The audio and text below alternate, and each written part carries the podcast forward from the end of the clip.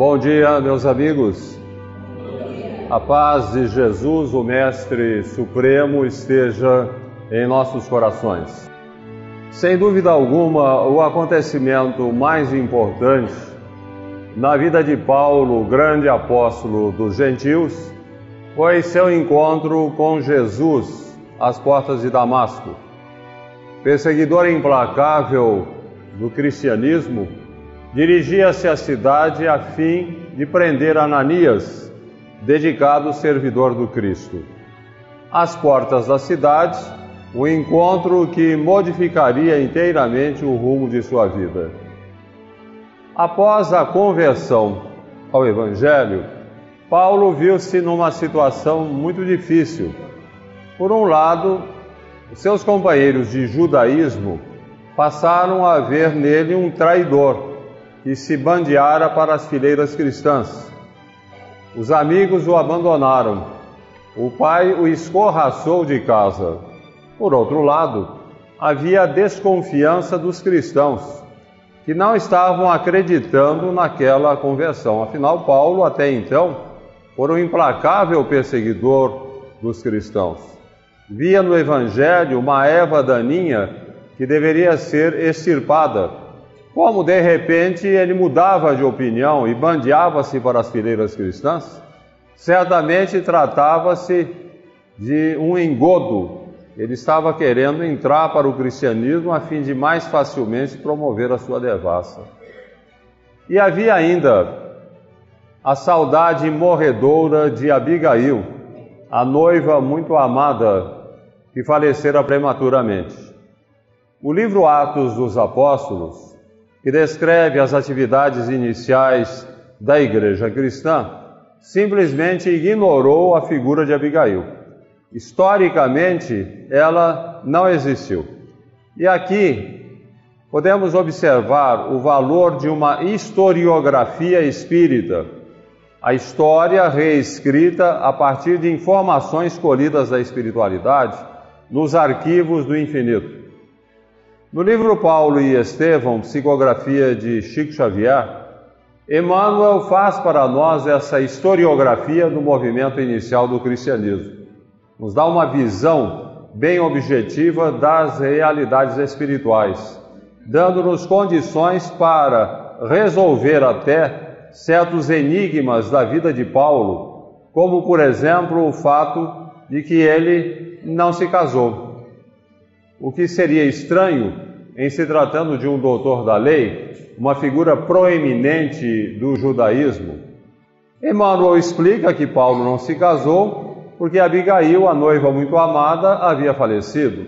E para tão grande amor não havia espaço em seu coração para uma nova experiência afetiva. Emmanuel nos permite também entender certas observações de Paulo em algumas epístolas, as cartas que ele escrevia para a comunidade cristã. Observações essas que aparentemente não têm muito sentido ou tem uma interpretação difícil, como por exemplo uma observação de Paulo na segunda epístola aos Coríntios, quando ele diz o seguinte: Conheço um homem que há 14 anos foi arrebatado ao paraíso e lá viveu experiências inefáveis que ao homem comum não é dado revelar. Quem foi esse homem? Arrebatado ao paraíso o que seria isso? Que experiência foi essa? Emmanuel nos diz que esse homem foi Paulo. E nos conta que quando maior era o sofrimento de Paulo, a sua angústia por ser rejeitado simultaneamente por judeus e cristãos, e quando maior era a sua saudade de Abigail, eis que certa noite, em pleno deserto, onde estava dormindo, ele foi conduzido em espírito a uma região alcandorada do mundo espiritual, tão bela, tão sublime, que ele imaginou estar no paraíso. E lá, para sua surpresa imensa, encontrou com Abigail.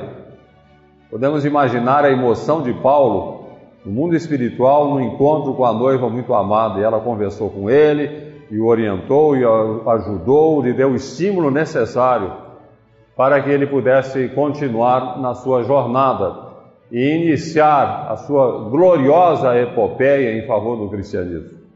Em dado momento, em face das dúvidas de Paulo, Abigail lhe diz: é preciso ter confiança em Deus, meu querido. A paz do mundo é alcançada através do nosso empenho em obedecer os desígnios divinos, cumprir a vontade de Deus. Quando você houver esgotado a derradeira gota dos enganos da terra, Jesus inundará o seu espírito de claridades imortais. O encontro de Abigail com Paulo no mundo espiritual teve um significado, sem dúvida alguma, muito importante. Se Jesus mostrou às portas de Damasco a Paulo seu engano, foi Abigail nesse encontro que estabeleceu as diretrizes, que mostrou a Paulo os caminhos que ele deveria trilhar e o que ele deveria fazer. E esse encontro, a par da inteligência lúcida de Paulo, lhe permitiria compreender algo que até então escapara aos cristãos. O Evangelho não era uma mera seita judaica, não era um desdobramento do judaísmo. O Evangelho era uma revelação de caráter universal, destinada a todos os povos, não a um povo apenas, e a todos os tempos, não apenas naquela época. Tratava-se de uma nova ligação, uma nova aliança não mais entre Jeová, o passional e vingativo Senhor dos exércitos e o povo judeu, mas uma aliança entre o céu e a terra. O céu representado por Jesus, a terra representada pela humanidade. Como destaca Manuel de Quintão, num poema belíssimo, onde ele exalta justamente essa união, dizendo assim: Num doce, estranho e amoroso rito noivaram-se afinal. Ele baixando o meigo do infinito, ela subindo exul de um lodaçal. Por prevenir os esponjais, um grito de amor percorre o universo inteiro, circunscreve-se o mal, tocam-se os astros de um fulgor faceiro e há por montes e vales um bendito sorriso triunfal. Em seu covil esconde-se o chacal, a veiga incensa flor, Freme no bojo mudo a própria argila, e o verme, a flor e a estrela que cintila, tudo ressumbra amor. De em torno à terra, menestrais alados descem hosanas conclamando. E a cada beijo do céu, a terra fecundada proclama o seu Senhor. Ei-nos no templo, enfim. Ela, criança, sorrindo ao seu olhar. Ele, no olhar, levando-lhe a esperança de um futuro melhor. E nunca mais, nunca o tempo há de separá-los na senda da verdade que o consórcio traduz. Chama-se a humilde noiva humanidade, chama-se ele Jesus. Quando Paulo despertou em pleno deserto, após aquele encontro sublime com Abigail, ele pôs-se a imaginar o que teria acontecido. Ele estava dormindo no deserto. E, no entanto, encontraram-se com Abigail. Ele tinha certeza absoluta do encontro, não foi uma coisa de um mero sonho. Ele sabia que estivera com Abigail, sentia ainda o calor de seu abraço carinhoso, ouvia sua voz a orientá-lo, sentia a presença de Abigail naquele momento glorioso da sua existência. Não era um mero sonho, ele estivera realmente em algum lugar, encontrara-se com Abigail e, e no seu corpo. E era ele mesmo, Paulo, quem estava ali, era ela mesma, Abigail, quem vinha ao seu encontro. Não se tratava de uma simples fumacinha ou de uma luz ou coisa semelhante. Estivera com Abigail, em corpo. E Paulo começou a estudar, a perguntar-se como seria possível isso, ele estar de corpo presente conversando com Abigail no plano espiritual, se na verdade estava dormindo. A partir de então, Paulo desenvolveu a sua notável teoria dos corpos celestes. Diz ele, na primeira epístola aos Coríntios, há corpos terrestres e há corpos celestes. Semeia-se o corpo na corrupção e o espírito revive na incorrupção. Assim como há corpos animais, há corpos espirituais. A imagem é clara, Semeia-se o corpo na corrupção, cadáver, E o indivíduo revive na incorrupção, no seu corpo espiritual. Bem claro que Paulo fala, dando a ideia de uma diferenciação entre o corpo físico e um corpo espiritual. Foi nesse corpo espiritual que ele foi ao mundo espiritual e conversou com Abigail e recebeu a sua orientação.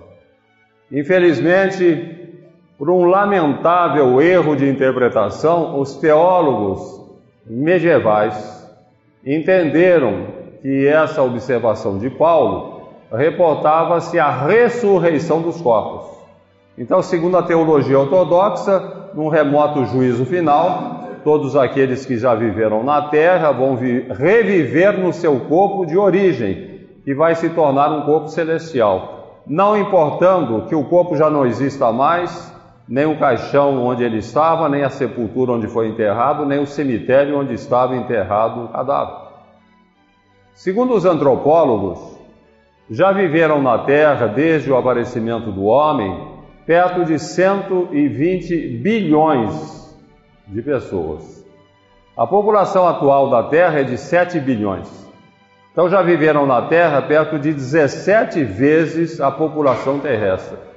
Segundo a teologia ortodoxa, todos esses seres viventes, esses homens, vão ressurgir no corpo de origem, não importando que esse corpo tenha se transformado em pó e que do pó tenha se difundido em miríades de átomos que foram compor outros corpos, no transformismo incessante da natureza, onde, segundo Lavoisier, nada se perde, nada se cria, tudo se transforma. Não há limites para a fantasia quando renunciamos à lógica e ao raciocínio. Infelizmente, a ideia da ressurreição foi fixada irremediavelmente pelo dogma, esse instrumento terrível de aniquilamento da razão, que não permite discussão. É assim e assado, e acabou.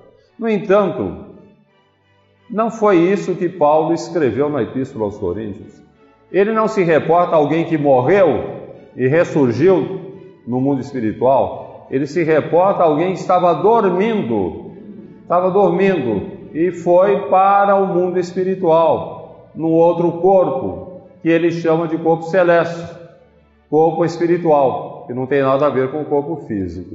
Na questão número 27 de O Livro dos Espíritos, respondendo a uma indagação de Kardec, o mentor espiritual diz que o espírito não tem forma definida como nós concebemos. Ele é uma luz que irradia. Seria essa a definição de espírito. É uma luz que irradia. Ora, o perispírito ou o corpo espiritual seria, no ponto de vista espírita, exatamente a morfologia aqui de que se reveste o, o espírito para que ele possa ser identificado. Vamos lembrar, inclusive, que a ideia de Paulo a respeito do assunto não constitui novidade. Desde as épocas mais remotas, nós temos notícias a respeito de um corpo espiritual. No budismo é, esotérico era chamado de Kamarupa. Os egípcios falavam em Ka, os chineses em Ki. Pitágoras dizia poeticamente carne sutil da alma. Aristóteles falava em corpo etéreo. O Espiritismo fala em perispírito, em torno do espírito. É a matéria que reveste o espírito para que ele possa ser identificado. É o veículo de sua movimentação quando encarnado ou quando desencarnado. O perispírito vai sempre acompanhar o espírito, sempre o veículo de sua manifestação, ou no plano espiritual ou físico. É a existência do perispírito, conforme a definição de Kardec, que permite ao médium vidente identificar o espírito que se manifesta. Quando o médium vidente diz, eu estou vendo o espírito do senhor Epaminondas, ele está vendo, na verdade, o senhor Epaminondas no seu corpo espiritual, o corpo celeste a que se referia Paulo. A existência do perispírito nos permite compreender uma série de fenômenos mediúnicos. Aliás, a mediunidade funciona sempre em função do perispírito. Podemos compreender, quando estudamos a mediunidade e o perispírito, a existência do extraordinário fenômeno de bilocação, em que o indivíduo é visto ao mesmo tempo em dois lugares. como acontecia com Fernando de Bulhões no século XII, que seria conhecido e amado como Santo Antônio de Pádua, um dos grandes santos da Igreja Católica, um dos mais adorados santos da Igreja Católica. Pois bem, Santo Antônio de Pádua era um grande médium. Aliás, o que acontecia com os grandes santos, né, dotados de prodigiosos poderes de cura, de volição, de bilocação. Santo Antônio exercitava a bilocação. Nos anais da Igreja Católica e nas suas biografias, nós temos relatos falando desse fenômeno que acontecia com Santo Antônio. E o mais espetacular fenômeno de bilocação ocorrido com ele, que está registrado em sua biografia, aconteceu certa feita quando ele estava em Pádua, numa pregação. Em dado momento, ele sentiu como que uma síncope, ficou, caiu imaginaram até que ele poderia estar morrendo, mas instantes depois ele surgia em Lisboa, a 800 quilômetros de distância, Lisboa, Portugal, num tribunal onde foi defender o pai da acusação de um crime que ele não cometeu. Quando Santo Antônio conseguiu inocentar o pai, ele desaparece em Lisboa e acorda em Pádua. Um fenômeno espetacular de bilocação que está registrado nos anais da Igreja Católica, nas biografias de, São, de Santo Antônio, e que só pode ser explicado se nós admitirmos a existência do perispírito, que se materializa a lures para que o indivíduo seja visto em dois lugares ao mesmo tempo. Esse fenômeno ocorria com muita frequência com Eurípides Bassanufo, grande apóstolo do Espiritismo no início do século passado, em Sacramento, ele realizava um notável trabalho como professor, foi fundador do primeiro colégio espírita brasileiro, Colégio Allan Kardec, em Sacramento, do qual ele era o fundador, o diretor, o professor. E os alunos estavam acostumados a determinados momentos em que Eurípides como que tirava um cochilo. Dali a pouco ele acordava e contava para os alunos o que tinha acontecido, onde eles estiveram e o que fizeram geralmente sempre para atender alguém. Numa dessas oportunidades, isso está na biografia de Eurípides, quando ele acordou, foi procurado por um fazendeiro e chegou apavorado, dizendo-lhe que a sua esposa estava em trabalho de parto e o filho não nascia. E ele estava apavorado, temendo pela sorte da mãe e do filho. E Eurípides, sorridente, lhe falou: Fique tranquilo, meu caro, eu estou chegando da sua casa. Já fiz o parto, você é pai de uma linda menina e ambas, mãe e filha, correm e estão muito bem. O fazendeiro duvidou, mas como? Ele estava chegando de lá, não cruzara com Eurípides, insistiu para que Eurípides fosse com ele até sua casa. E Eurípides, de boa vontade, foi. Foram recebidos pela esposa do fazendeiro leito, tendo ao lado uma linda menina recém-nascida, e a esposa disse a Eurípides: Ah, professor, o senhor voltou? Voltou. Fico feliz, mas saiba que está tudo muito bem comigo e com minha filha, graças ao Senhor. Um extraordinário fenômeno de bilocação que só pode ser explicado se nós admitirmos a existência de um corpo espiritual, que é o que Kardec chama de perispírito, ou em torno do espírito. Agora, um outro detalhe importante que nós encontramos na questão 88 do livro dos Espíritos, respondendo a uma indagação de Kardec, o mentor espiritual fala que tudo, todo o universo, é feito de espírito e matéria. Observemos bem essa questão importante. Ele fala tudo é feito de espírito e matéria. O universo é constituído de espírito e matéria. Ora, o espírito está representado pelos seres pensantes. Nós somos o espírito. Se o universo é feito de espírito e matéria, isso significa que tudo que não é espírito é matéria, o que significa que tudo o que está no mundo espiritual, que nós chamamos de mundo espiritual, é na verdade mundo menos material. Não há nada além de matéria e espírito. Então, o que nós chamamos de mundo espiritual é o mundo menos material, ao qual nós não temos acesso, simplesmente porque nós estamos revestidos de uma matéria mais densa que inibe as nossas percepções. Então, o que acontece? O médium é alguém que tem alguns furos nessa armadura de carne que lhe permite contemplar o mundo espiritual, que é um mundo menos material, mas é feito de matéria também. os físicos, esses incríveis visionários de, de ideias aparentemente absurdas que quase sempre são comprovadas pela ciência, concebem hoje a existência de N universos paralelos que se interpenetram e se influenciam de tal forma que nós podemos ter em alguma região do, desse desdobramento dos mundos, um, de universos, nós podemos ter um mundo semelhante à Terra, com gente semelhante à Terra, agindo como nós agimos aqui na Terra. Um mundo totalmente distanciado numa outra dimensão, mas feito de matéria também. Isso é que é importante. Os físicos ainda concebem hoje, isso está demonstrado também cientificamente, que não há espaço vazio no universo. Importante esse detalhe. Tudo é preenchido por matéria. O nosso universo inteirinho é preenchido de matéria. Acontece que os nossos instrumentos de pesquisa conseguem detectar apenas mais ou menos 10% da matéria existente no universo.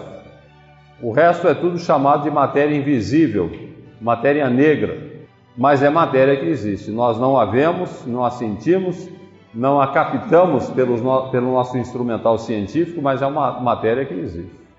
Ora, concebe-se, não seria essa matéria invisível ao olhar humano e impenetrável pelos nossos aparelhos, simplesmente a matéria do, das várias dimensões do mundo espiritual, que é feito de matéria também. Tudo é matéria, tudo é matéria, em várias faixas de, de, de conhecimento e de vibração. Então, isso é uma grande contribuição nessa questão 88 para entendermos que é possível que no mundo espiritual nós tenhamos vida semelhante à Terra. O mundo espiritual, que nós chamamos de espiritual, mas é o um mundo menos material. Nosso lar, por exemplo, tem muita gente que lê o livro Nosso Lar e tem é, lido críticas até de pessoas de dentro do Espiritismo dizendo que aquilo é uma fantasia, que não existe mundo espiritual, que o espírito não vai para um mundo semelhante ao mundo físico, que aquilo é espiritualidade, tem que ser um sistema totalmente diferente. E eu pergunto sempre, mas diferente como? Se o espírito ele vai para uma região que é feita de matéria também, ele é revestido de um perispírito, e se ele é revestido de um corpo de matéria, que é o perispírito, para onde ele for, ele vai ocupar lugar no espaço. E tem que ser um mundo de formas. Sendo um mundo de formas, vai ter coisas, e pode ter objetos, e pode ter casas e veículos e tudo semelhante à Terra.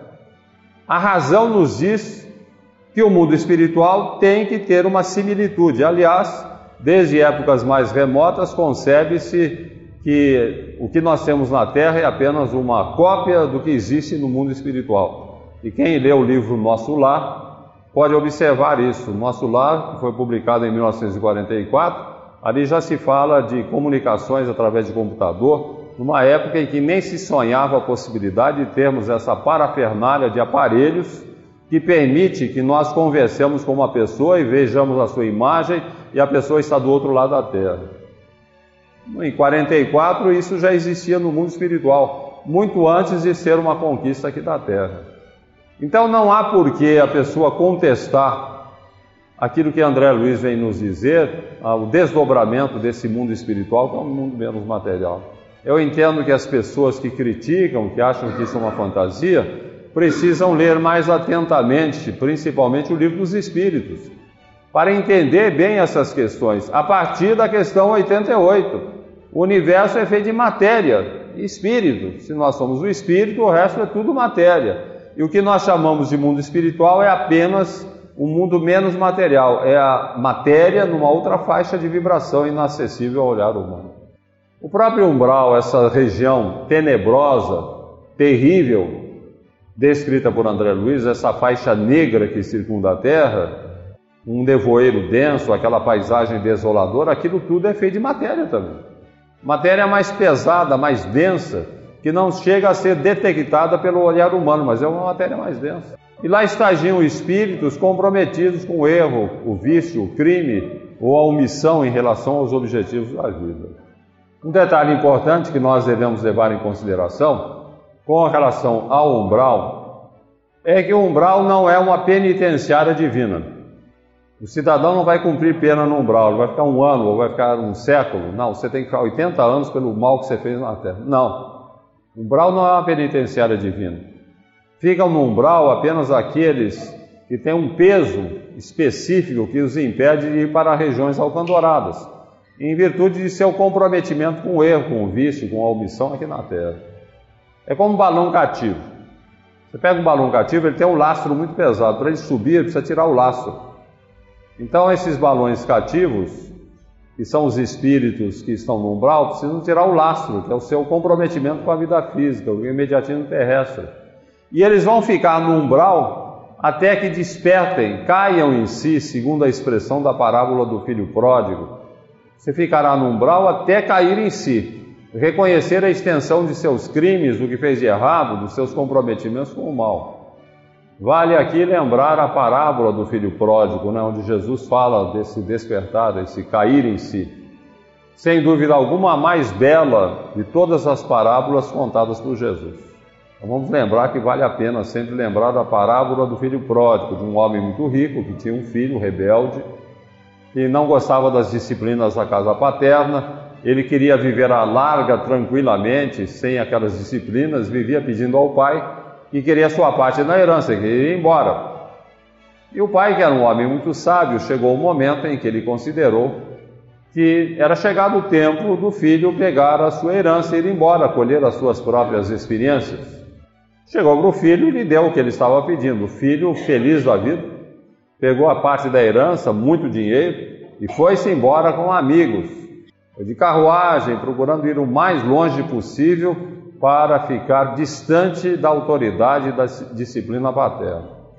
Num país distante, ele não se preocupou em investir, em guardar dinheiro, em trabalhar, só em gastar. E como sempre acontece quando nos preocupamos apenas em gastar e não em investir, o dinheiro acabou. Perdendo a sua fortuna, ele perdeu também os amigos, que eram amigos apenas no seu dinheiro. E ele viu-se numa situação difícil, porque o país estava em crise, ele não encontrava um emprego, não encontrava quem o ajudasse, e tudo o que ele conseguiu foi o trabalho de guardador de porcos numa fazenda, uma atividade que é vergonhosa para o judeu, porquanto o porco é considerado um animal impuro, e ele lá cuidando de porcos. Sofreu muito, passou fome, segundo o relato de Jesus, até chegar o momento em que ele caiu em si reconheceu a extensão de seus comprometimentos, a bobagem que tinha feito, reconheceu que era preciso voltar à casa paterna. E ele se dispôs a voltar. Sabia que não tinha mais o direito de ser considerado filho de seu pai.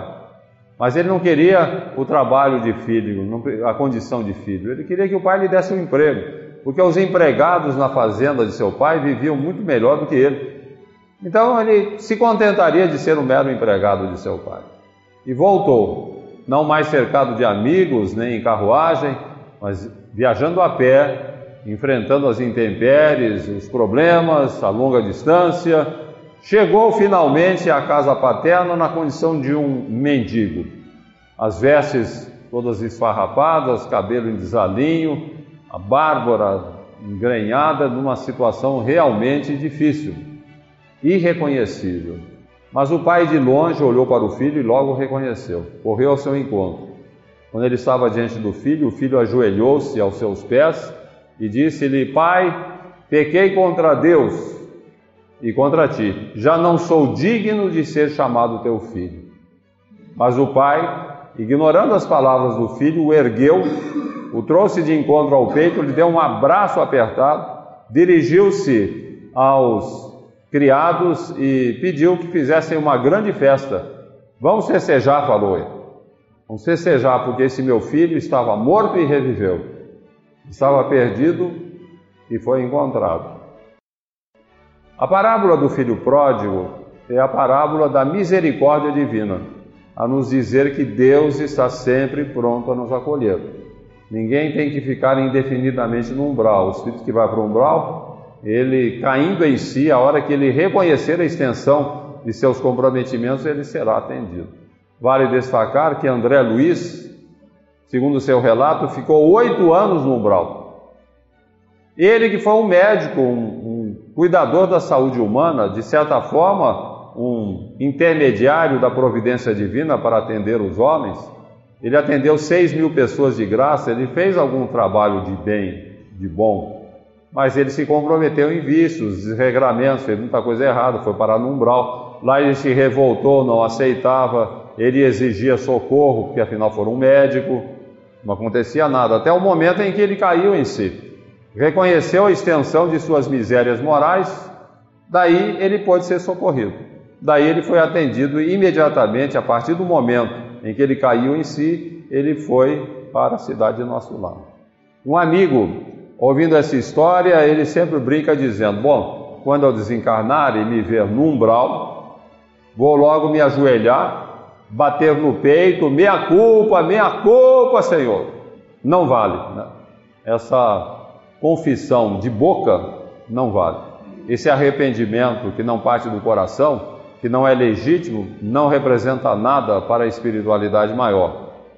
No livro Nosso Lar, até um exemplo muito típico a respeito do assunto. Conta André Luiz que certa feita ele estava junto aos muros da cidade quando aproximou-se um espírito feminino, uma mulher, vestes em desalinho, esfarrapada, atormentada, uma face de grande sofrimento, pedindo pelo amor de Deus que ela precisava entrar, que ela não aguentava mais sofrer tanto no umbral. E André Luiz compadeceu-se dela. E ele estranhou porque o vigia ali do portão falou que não, que ela não poderia entrar. Mas como? falou André Luiz. Olhe para a mísera, quanto sofrimento, quantas dores, é falta de caridade não acolhê-la. E daí o vigia lhe disse: Não, essa mulher, ela foi uma aborteira, ela praticava abortos para ganhar a vida.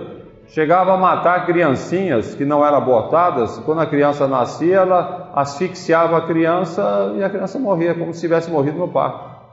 Ela fez isso muitas vezes. E o pior, diz o vigia, é que ela não está arrependida. Esse é o grande problema. E ela não pode entrar. Porque para entrar numa cidade como nosso lar, para sermos acolhidos, é preciso esse cair em si a que se refere Jesus. É preciso estarmos realmente arrependidos. Um detalhe interessante, meus amigos, dizem os mentores espirituais que as reuniões públicas de espiritismo são trazidos espíritos umbralinos para ouvir os expositores. É uma coisa interessante, porque o espírito umbralino, e nós não podemos esquecer que o umbral começa aqui onde estamos, né? umbral é uma projeção do plano físico. A Terra é circundada por faixas negras umbralinas e começa aqui na crosta. Então, os mentores espirituais trazem muitos espíritos para as preleções públicas, porque espíritos umbralinos eles podem ver e ouvir os encarnados. Mas em se tratando de mentores desencarnados, eles têm dificuldade por uma questão de padrão vibratório. Eles nem mesmo enxergam mentores espirituais. Então esses espíritos são trazidos para as reuniões públicas de espiritismo. Dizem os mentores espirituais que as paredes da casa, espiritualmente falando, elas se distendem de tal forma que eu posso dizer sem sombra de dúvida que aqui nesse momento nós temos uma população desencarnada de espíritos umbralinos muito maior do que a população encarnada. Isso acontece em todos os núcleos religiosos. Acontece também nas igrejas, de um modo geral, mas particularmente no Espiritismo, já que a mensagem espírita é mais voltada para a espiritualidade, com esclarecimentos mais amplos a respeito da vida espiritual. Então, eu não tenho dúvida nenhuma de que nós temos aqui uma quantidade imensa de espíritos que vieram para ouvir para receber uma orientação, um consolo, de forma que possam cair em si, modificar o rumo de suas vidas. Eu vou pedir licença aos irmãos aqui encarnados para me dirigir por instantes a esses espíritos aqui presentes. Quero falar para eles alguma coisa, irmãos da espiritualidade, e dizer assim: meus irmãos, filhos pródigos do amor divino somos todos nós que tomamos os patrimônios da vida e os dilapidamos no vício e no desregramento. É preciso retornar à casa paterna, a partir do reconhecimento da extensão de nossos comprometimentos morais. Aproveitemos, meus irmãos, a oportunidade que nos é concedida. Ajoelhemos-nos diante da misericórdia divina. Abramos os nossos corações. Oremos, não com a esperteza que nos comprometeu no passado, mas com o legítimo arrependimento do presente. Abramos os nossos corações, lembrando as expressões da oração que Jesus nos ensinou. Pai nosso que estás no céu, na luz dos sóis infinitos, Pai de todos os aflitos nesse mundo de escarcéus. Santificado, Senhor, seja o teu nome sublime, que em todo o universo exprime concórdia, ternura e amor.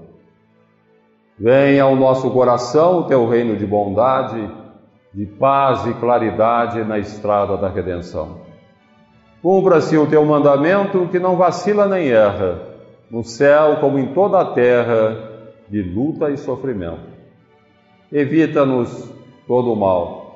Dá-nos o pão do caminho feito na luz, no carinho do pão espiritual.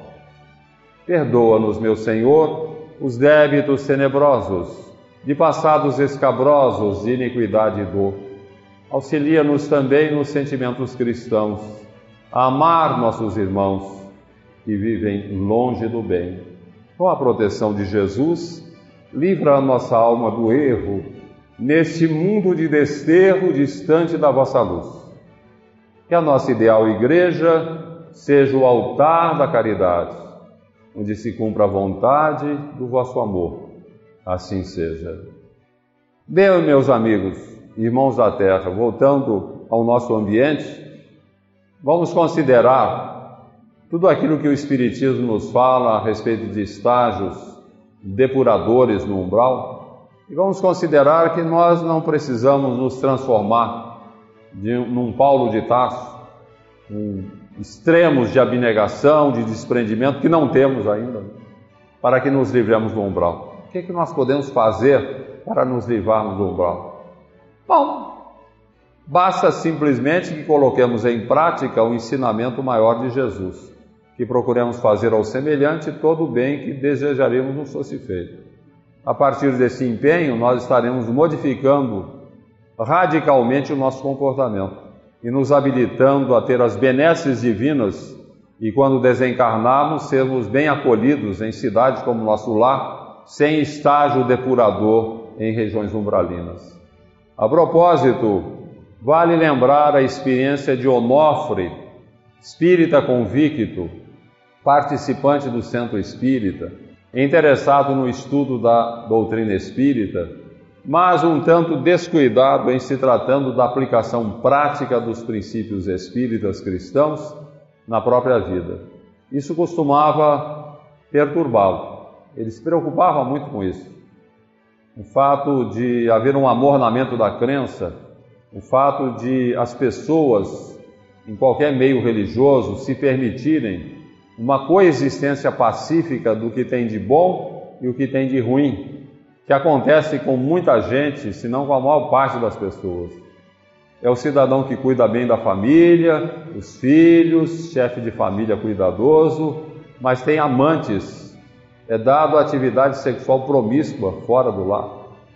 É aquele outro que cuida bem do corpo, malha na academia, faz caminhada sem alimentação adequada, mas costuma fumar muito e beber muito e até consumir drogas. É aquele empresário que faz donativos generosos a entidades assistenciais, mas explora vergonhosamente os seus funcionários. É isso que preocupava Onofre, essa dificuldade que temos de vivenciar plenamente os princípios cristãos sem permitir o amornamento da crença, uma coexistência pacífica entre o que temos de bom e o que temos de mal. Certa feita, em seu gabinete, em casa, à noite, Onofre lia o Evangelho segundo o Espiritismo. Em dado momento, ele leu uma observação que o impressionou de Kardec, quando diz o seguinte: Kardec diz, o amar ao próximo como a nós mesmos constitui os fundamentos da verdadeira caridade nos levando a fazer pelo semelhante todo o bem que desejaríamos nos fosse feito. E Onofre começou a pensar Como seria feliz a humanidade se esse preceito básico fosse colocado em prática? Se as pessoas, de um modo geral, fizessem sempre ao semelhante todo o bem que gostariam de receber, na prática da mais legítima caridade. Bem considerou Onofre intimamente, coletivamente, nós estamos muito longe de semelhante realização. Mas individualmente, nada nos impede de partir para esse campo. E assumiu perante ele mesmo o compromisso de, a partir daquele momento, procurar sempre fazer ao próximo todo o bem que desejaria receber. No quarto de dormir, beijou carinhosamente Joana, a esposa já deitada, desejando-lhe boa noite e dizendo-lhe que a amava. Joana encarou com estranheza o marido. Aquela súbita manifestação de carinho cheirava a dor de consciência. O que teria feito Onofre para aquele tipo de comportamento? Há alguma coisa que você quer me dizer, Onofre? perguntou ela. Não, querida. Apenas desejar-lhe bom sono e bons sonhos. Querida, pensou ela com seus, no seu íntimo, querida há séculos, o marido não a chamava assim. Certamente tinha alguma coisa errada por ali. Não obstante, ela conchegou-se ao marido e dormiu tranquila. Na manhã seguinte, na sala de refeições, Joana adiantou: Meu bem, a serviçal doméstica está demorando a chegar, eu vou até a padaria buscar os pães. Não, não, pode deixar, querido, falou ele. Eu vou correndo lá, um instantinho, não tem problema. Joana mal conteve o impulso de colocar a mão na testa de Onofre, a saber se uma súbita febre não lhe torrara os miolos porque ela não estava habituada à colaboração de Onofre nos contratempos domésticos. Mas Onofre foi. Então logo saiu um homem de aparência humilde e procurou: Por favor, meu senhor. Mas ele cortou rápido: Não, não estou com pressa, desculpe, afastou-se.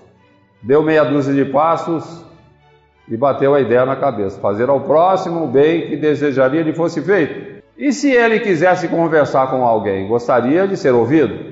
Voltou. que foi, meu filho? O que está acontecendo? Ah, senhor, me desculpe, eu sei que é vergonhoso estar parando as pessoas na rua, mas eu estou numa situação muito difícil. Desempregado há um ano, minha esposa doente, quatro filhos passando fome. É uma situação desesperadora. Onofre, com a sensibilidade dos que se condoem do sofrimento alheio, percebeu que aquele homem estava falando a verdade. Foi com ele até a padaria, providenciou alguns sacos de pães, um queijo, margarina, leite, vários litros, entregou tudo, o pacote para ele com mais algum dinheiro. Vai, meu filho, vai cuidar da sua família. O homem começou a chorar. Ah, falou ele, o senhor me salvou a vida. O senhor não tem ideia do bem que está me fazendo. As pessoas me tratam como se eu fosse um criminoso. Ninguém me dá atenção, as pessoas afastam-se de mim. Eu pensava até em me matar. O Senhor fez com que eu readquirisse a fé na humanidade. Deus o abençoe, Deus lhe pague. Mas Onofre, quando ouviu a menção ao suicídio, logo se preocupou. Meu filho, jamais pense em suicidar-se, falou ele conversando com o homem. É saltar da frigideira para o fogo. Não há sofrimentos que se comparem na terra. O sofrimento do suicídio é terrível. E falou, orientou, pediu a ele que o procurasse no centro. Nós vamos tentar arranjar um emprego para você, fique tranquilo. Vamos lhe dar assistência. Você não vai ficar mais nessa situação. E o homem, agradecido, partiu. Só faltou beijar as mãos de Onofre. Joana preocupara-se com a demora de Onofre, que ficou conversando com o transeunte. Quando ele chegou, comentou com Joana, pois é, minha filha, eu acho uma coisa incrível. Nós não temos ideia do que se passa na cabeça das pessoas. A gente não presta atenção. Aquele homem estava pensando em se matar por falta de ajuda de alguém que o atendesse e ninguém o ajudava. Conversaram ainda durante algum tempo. Onofre tomou a refeição, pegou o carro e partiu para sua empresa. Joana ficou a cismar alguma coisa acontecera com Onofre, porque desde o dia anterior ele era outra pessoa, algum bicho morderam. Abençoado bicho, pensou ela, que inocular em suas veias princípios de solidariedade. No trânsito em São Paulo, um motorista desavisado dá uma fechada em Onofre, quase provocando um acidente. E o motorista, não contente em quase provocar o acidente, abriu a janela do do carro e despejou um monte de palavrões em cima de Onofre. Até homenageou a senhora sua mãe, atribuindo-lhe aquela profissão pouco recomendável. Onofre sentiu o sangue ferver em suas veias, quis reagir no mesmo diapasão, mas logo bateu a ideia, fazer ao próximo o bem que desejaria lhe fosse feito, colocar-se no lugar do outro. E se aquele homem estivesse com um grave problema, transtornado pela morte de um filho ou um, paciente, um parente internado em hospital, alguma coisa estava acontecendo com aquele homem para ele ter uma reação assim tão forte. Modificando o seu pensamento, a sua maneira de ser, Onofre considerou melhor orar do que amaldiçoar. E orou pelo motorista, pedindo a Deus que o inspirasse e protegesse. Ligou o rádio. Um crime tenebroso fora cometido nas proximidades. Populares exaltados cercavam a casa do criminoso, pretendendo linchá-lo. E seria bem feito, pensou Onofre com seus botões. Mas logo bateu a ideia, fazer ao próximo o bem que desejaria lhe fosse feito, colocar-se no lugar do outro. E se aquele criminoso estivesse obsidiado, dominado por um intenso processo obsessivo de subjugação, sem controle sobre as suas ações, ou ele fosse simplesmente um insano, um doente mental, não sabendo exatamente o que estava fazendo, modificando também ali a sua maneira de pensar. Onofre orou pela vítima e orou pelo criminoso. Mal entrou na sua empresa, o chefe do funcionalismo veio conversar com ele, dizendo-lhe que era preciso demitir uma funcionária que vinha trabalhando bem há vários anos, mas ultimamente faltava muito, vinha cometendo erros, era caso para demissão. Bem, se é assim, falou Onofre, mas o se é assim ficou no ar. Se é assim, e lembrou-se de que é preciso colocar-se no lugar do outro. Se é assim, vamos emiti-la?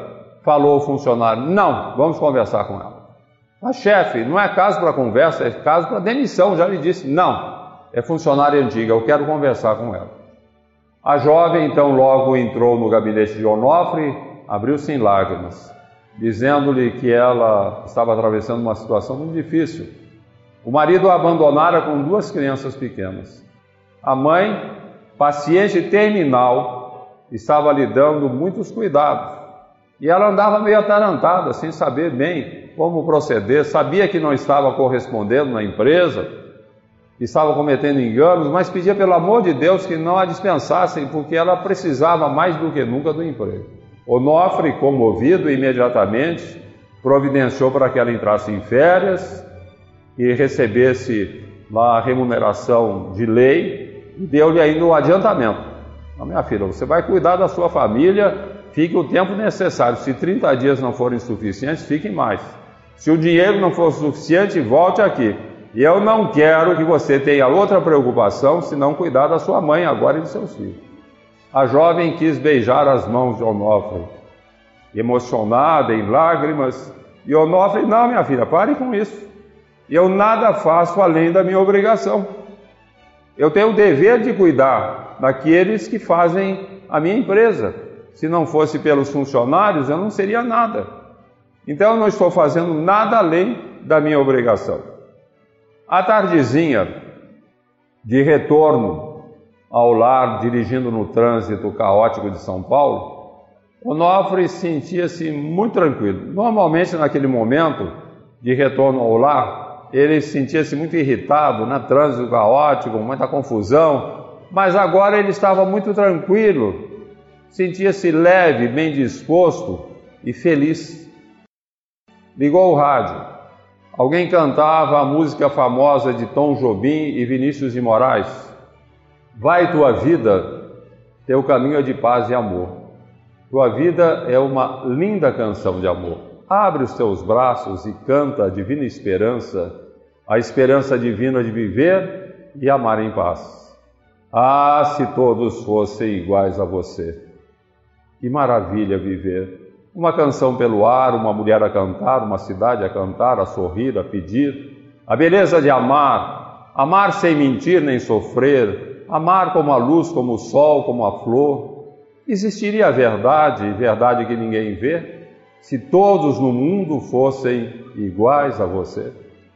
Onofre enxugou as lágrimas. Ah, se todos fossem iguais a Jesus.